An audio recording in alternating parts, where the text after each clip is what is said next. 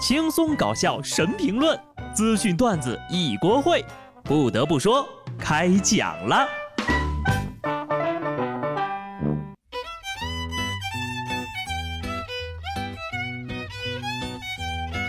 Hello，听众朋友们，大家好，这里是有趣的。不得不说，我是机智的小布。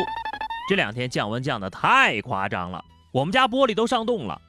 我这两天早上起不来呀，就开始上网研究。憋尿时长的吉尼斯世界纪录是多长时间？人类为什么会进化掉了冬眠？云南什么时候可以实现集中供暖？开着电热毯尿炕会不会被电死？就这温度呀，我都想怀个孕，在家坐月子了。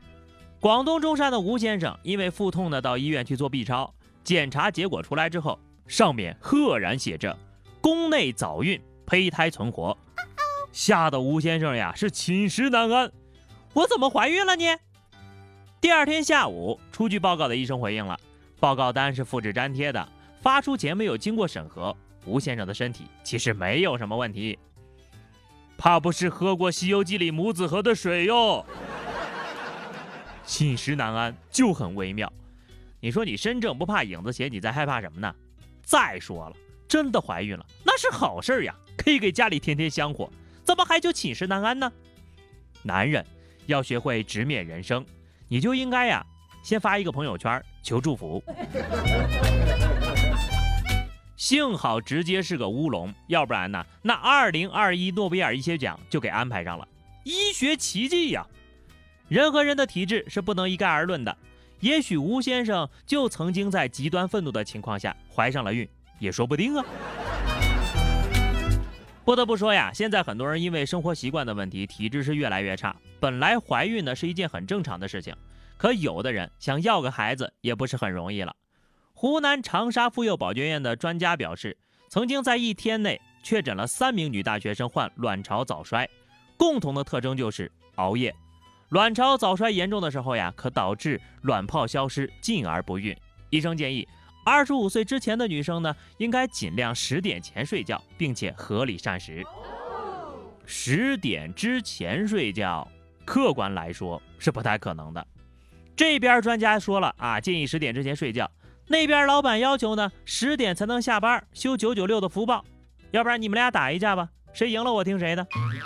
反正啊，熬夜是万恶之源，少熬夜多睡觉，那才是人间正道啊。下面跟大家说一件听起来就很爽的事情：你们用闲鱼卖过闲置的东西吗？作为一个闲鱼卖家，我最烦的就是啊，买家上来就还价。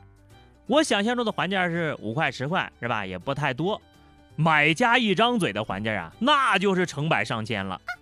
广州一个网友在闲鱼上出售自己的二手自行车，定价七百二十块，来了一个买家，张口就来四百卖不卖？能不能自提？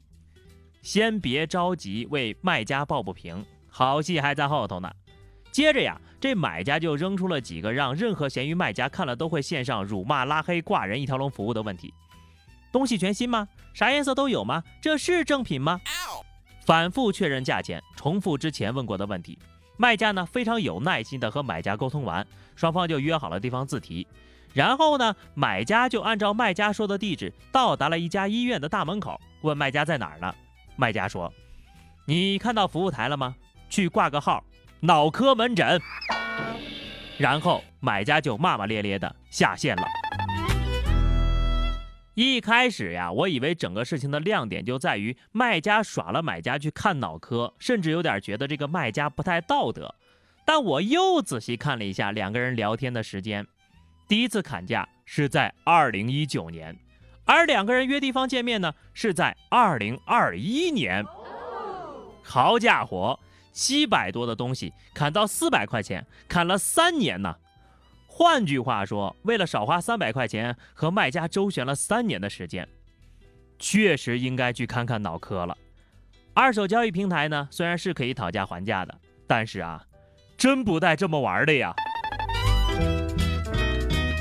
下面要说的这位大爷啊，也是很会玩。山东济南有一大爷体验最近流行的泼水成冰，只见他拿了一个吃面的大碗，盛上了热水，泼水的一瞬间没拿稳，就连碗呢一块扔了出去。结果开水洒下来，还烫到了锃光瓦亮的脑门儿。你大爷永远都是你大爷，泼水成冰都玩的与众不同呀！玩过的人呢，也给你总结一下：姿势要帅，动作要快，稍稍松懈，脑壳烫坏。又发现一个有头发的好处，不至于烫得那么厉害。不得不说，做事情呀，不光要对自己的安全负责，要对他人的安全也要负责呀。但是有些人呢，就爱损人利己。温州平阳两男子开车去偷菜，把村民种的一整排芹菜偷了个干干净净。问他为什么干这种事儿呢？他们解释说，那天晚上家里刚好要吃火锅。啥家庭呀？吃个火锅要芹菜能吃一亩地？不过我吃火锅还真没有涮过芹菜，好吃吗？天下的小偷都是一般笨的。加拿大一个小偷呀，在门廊偷包裹的时候被屋主抓了个正着，吓得他赶紧回到车上准备逃走，没想到把这个车呀卡在雪堆里动不了了。于是呢，他就下车开始清理积雪，甚至想要人力抬车，多次尝试依然无济于事。屋主呀叫家人报警的同时呢，还帮他出谋划策呢，告诉他怎么把车开出去，还问对方要不要铲子。随后警察赶到，把小偷带走了。这个贼的智商呀，真成问题。完美演绎了慌不择路，男主人让他别管车了，赶紧跑吧。女主人还问他你要不要喝水呀？做小偷不要面子的吧？这车轮还转着的时候呀，这货能跑到车轮前面去清理积雪，你就没想过万一车子动起来，直接就从你身上压过去了？就这技术啊，顺便查查他是不是无证驾驶吧。毕竟现在的驾照太难考了，他那种智商怕是有点不过关呢。英国有一位四十二岁的驾考司机，在理论考试中连续挂科一百五十七次，不得不支付了大概三万两千元的费用。这是根据法律租赁车辆必须缴纳的费用。还好，他终于在第一百五十八次顺利通过了考试。竟然是理论课挂了一百多次，确实有点狠呐！这是变相交了十年的罚单吧？果然呢，失败是成功之母。如果不是，那就是失败的次数不够多。记得当年我练科目二的时候，总是熄火，教练坐在副驾驶呢，就一边抽烟一边望着窗外说：“消防员都没有你会灭火呀。” 如果碰到下面这事儿啊，一个消防队都灭不了这个火。一网友呢在发帖称自己正在和配偶办理离婚手续。中途呢，自己回到两个人之前租住的房子里拿东西，却发现自己的东西全部被毁了。电脑里啊，从大学到现在将近十 TB 的文件全部被删除，电子游戏相关的设备全部被卖了，没卖掉的呢也全部损毁了。鼠标垫全部被剪坏了，鼠标也被全部卖掉了，书都被撕烂了。这哪是找了个对象，这是养了个哈士奇吧？但说真的啊，二哈拆家都不敢这么狠。作为一个数码爱好者，我光是看到那些图片呢，就已经开始心疼了。只能庆幸对方是把气撒在了这些东西上，要是撒在人身上，赶紧离吧，不然小命不保啊！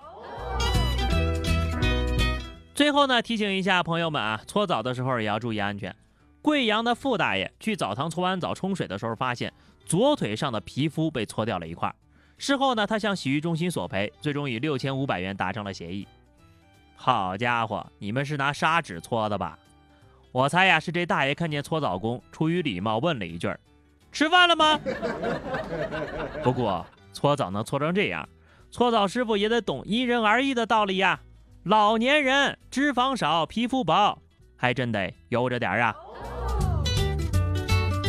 好的，朋友们，那么以上就是本期节目的全部内容了。关注微信公众号 DJ 小布或者加入 QQ 群二零六五三二七九二零六五三二七九，来和小布聊聊人生吧。下期不得不说，我们不见不散，拜拜。